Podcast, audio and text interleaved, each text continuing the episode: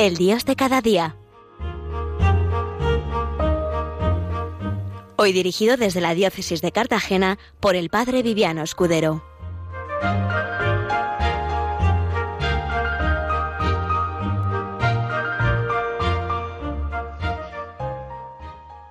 Bien, buenos días, eh, queridos oyentes y seguidores del programa del Dios de cada día y de Radio María.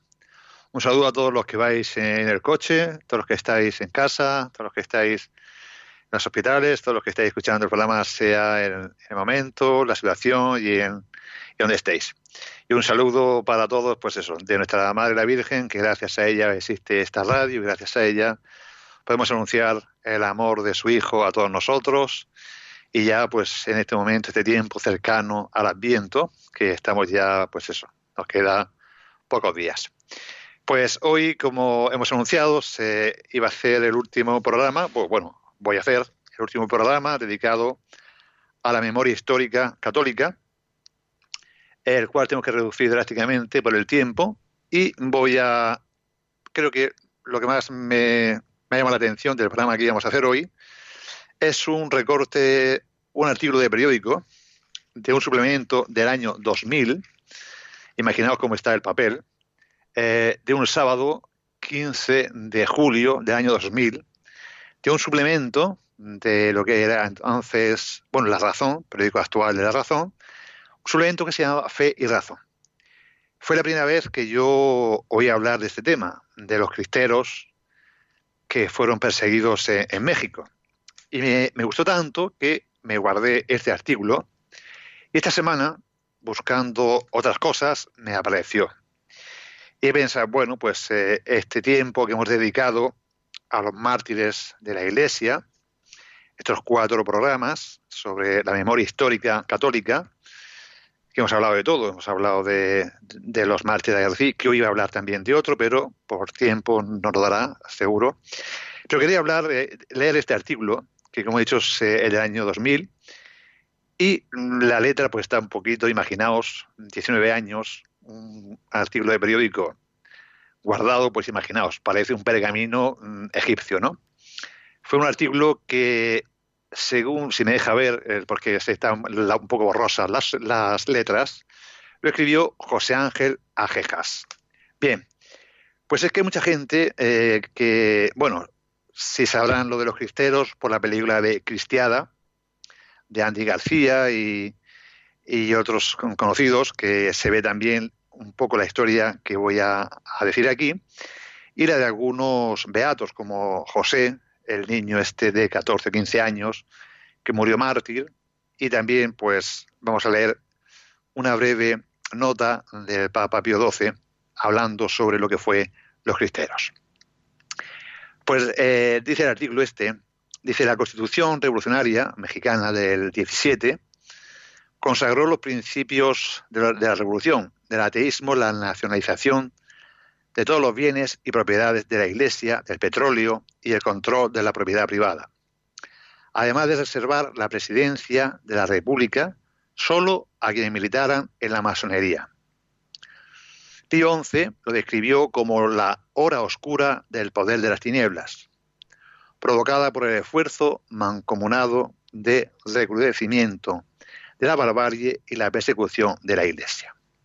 Alguno comentando este, este artículo estos días decía, pues no hay mucha diferencia de la actualidad, no en un país concreto, sino esta lucha que hay global contra el cristianismo y sobre todo contra la Iglesia Católica, ¿no? Bien, pues decía que en el año 26 los mexicanos se levantaban contra las medidas anticatólicas del presidente Plutarco Elías Calles, al grito de Viva Cristo Rey. El año siguiente, de que esta vocación fuera elevada a solemnidad litúrgica por Pío XI, sin dinero, sin organización militar, sin ideología y casi sin armas, pertrechados con su fe y dispuestos a defenderla con toda justicia, los cristeros pusieron en peligro la estabilidad del gobierno mexicano e incluso al mismo ejército oficial. La revuelta, no promovida por la jerarquía, sino reacción espontánea del pueblo fiel, en una respuesta a medidas políticas que prohibieron cualquier actividad católica, expulsaron a todos los sacerdotes extranjeros, deportaron a los obispos no afectos al régimen, nacionalizaron los bienes eclesiásticos, cerraron escuelas y seminarios y vetaron toda manifestación pública de la fe. Durante aquellos 15 años, los católicos mexicanos dieron pruebas del arraigo de su fe y de la firmeza con la que estaban dispuestos a defenderla, a una costa de su vida. Gobierno y jerarquía se vieron sorprendidos por la actitud de un pueblo que se aliaba, que no se aliaba, perdón, con ninguna ideología ni partido, sino que defendía su libertad contra las imposiciones laicistas del gobierno de Elías Calles, formado por masones y protestantes, dispuestos a acabar con el catolicismo mexicano, como certifican las declaraciones del americano Robert Grenfield en 1926. Decía, como protestante que soy y partidario de la masonería, en la lucha del exterminio contra el catolicismo, si estamos de acuerdo, si estamos de acuerdo masones y protestantes, y hemos impartido al régimen de calles una ayuda leal bastante amplia. Salir del catolicismo para entrar en el amplísimo campo del protestantismo es sin duda un adelanto. Pues más adelante hubo una represión en la que se hablaba de las órdenes gubernamentales fueron claras. Reprimir cualquier manifestación o intento de oponerse a la ley. A finales de julio del año 1926, fusilan a un anciano comerciante por exhibir en el escaparate de su tienda un cartel en el que se leía Viva Cristo Rey.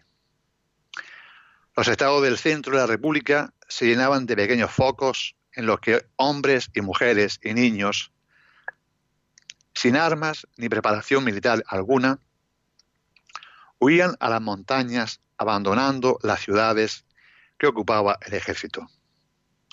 Se fue corriendo la voz entre el pueblo fiel, convencido de que no podía defenderse de otro modo.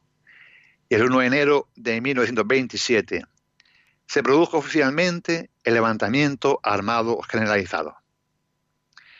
El ejército federal, compuesto por cerca de 80.000 hombres, policías y milicias, armadas para la, la, ocasión aparte, no pudo en todo el año 1927 combatir a los 20.000 cristeros que dominaban Jalisco y los estados limítrofes. El agregado militar de los Estados Unidos aconsejó que arrasaran poblaciones enteras y les privaran de todo alimento y sostén. No hacían prisioneros, simplemente interrogaban y fusilaban a los capturados. Los cristeros se vieron así obligados a ordenarse como ejército y compraron al general mercenario Enrique Gorostieta, quien acabó convirtiéndose a la fe por el testimonio y convencimiento de estos católicos. Este eh, general, en la película que hacía referencia antes de Cristiada, está encarnado por el actor Andy García y se ve pues, muy bien todo este proceso. O que sí, me imagino que la habréis visto, Cristiada, si no, pues podéis buscarla y podéis verla. A lo largo del año 1928, las victorias cristeras se sumaban una detrás de otra, a la vez que más de 28.000 soldados mexicanos desertaban y se unían a sus compatriotas.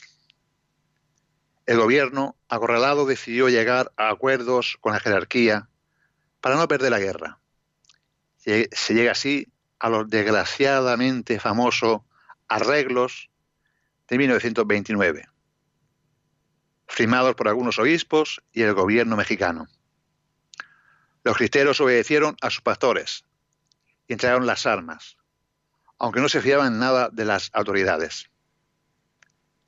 Tras la primera apariencia de cumplimiento, el gobierno mexicano fue eliminando sistemáticamente a más de 1.500 cristeros, en especial oficiales y caudillos, que desarmados habían vuelto a sus casas.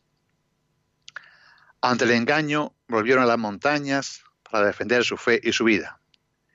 El mismo Pío XI lamentó que el gobierno mexicano se hubiera burlado así de la Iglesia.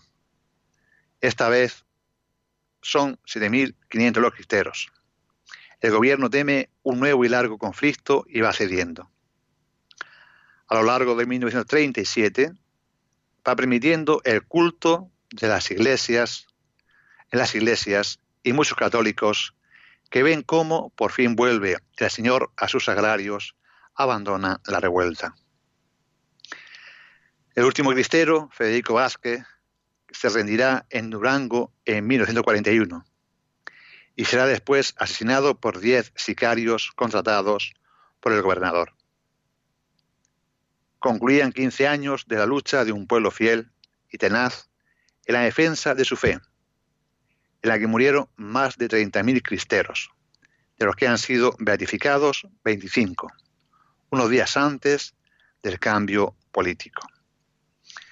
Pues también decía que había una, nota del Papa Pío XII del 29 de septiembre de 1932, que dice lo siguiente.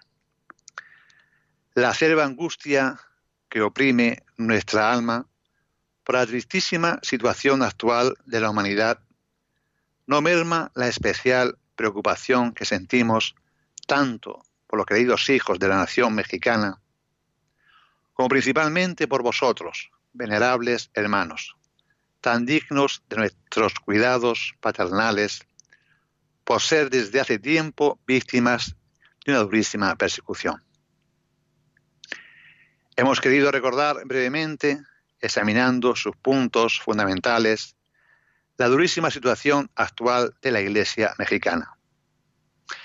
Para que todos los amantes de la paz y del resto gobierno de los pueblos no olviden esta persecución totalmente criminal, que sobre todo en algunos estados no se diferencia en nada de la que domina en las hoy día sombrías regiones de Rusia, y para que de la consideración atenta de esta criminal conjura cobren nuevas fuerzas con las que puedan oponerse, como un enérgico dique contra este ataque destructor de todo orden social. Esto, como he dicho, es una se llama angustia del Papa, que fue el Papa Pío XII el que el 29 de septiembre de 1932 hizo público. Hemos visto, no sé, eh, muchos oyentes, no sé si, como decía al principio, si conocerían este tema. Como he dicho también, pues seguro que sí, por, sobre todo por el cine, ¿no? Por la película esta que hacía referencia. Pero a mí me, marcó muchísimo esta, este artículo, porque no tenía ni idea, ni idea de esta situación que se había dado en México. Por desgracia, hoy esto sigue eh, sucediendo. Tenía preparado también alguna, algún texto del Papa Francisco de hace unas un mes o dos meses, hablando sobre los mártires eh, de, Islam aquellos famosos que vimos todos, creo que era en Siria, con el mono, eh, ese color azafrán, le digo yo, ¿no? Que es un color un poco que fueron degollados en, en la playa, ¿no? Hablando de todos los mártires que hay hoy en el día de hoy. Bien, pues por desgracia, por desgracia o para gloria de Dios, porque los mártires siempre han sido semilla de, de nuevos mártires. Pues pidamos al Señor que nos ayude a ser mártires, que es testigo. No hace falta derramar la sangre para ser mártir, para ser testigo, sino con nuestra fe y con nuestra, nuestro testimonio. Y, como he dicho antes, pues ahora que se avecina ya el Adviento. Bien, pues nos hemos, hemos llegado al final del programa de hoy. El próximo programa, no sé si este será el último programa de este año, porque al ser Navidad, me imagino que habrá programación especial. Y si no hay, eh, eh, como me imagino, el día 25 de, diciembre, entonces ya nos iríamos a enero, que ya sería pues allá por el 22 de enero.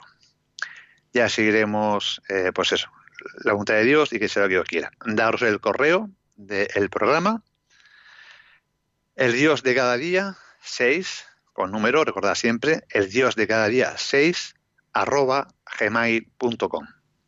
Pues un saludo a todos los que escucháis la radio de la Virgen, seguir escuchando y seguir por eso con un corazón contrito y humillado ante este tiempo de conversión que se nos acerca, que es el Adviento. Que Dios bendiga y hasta cuando Dios quiera.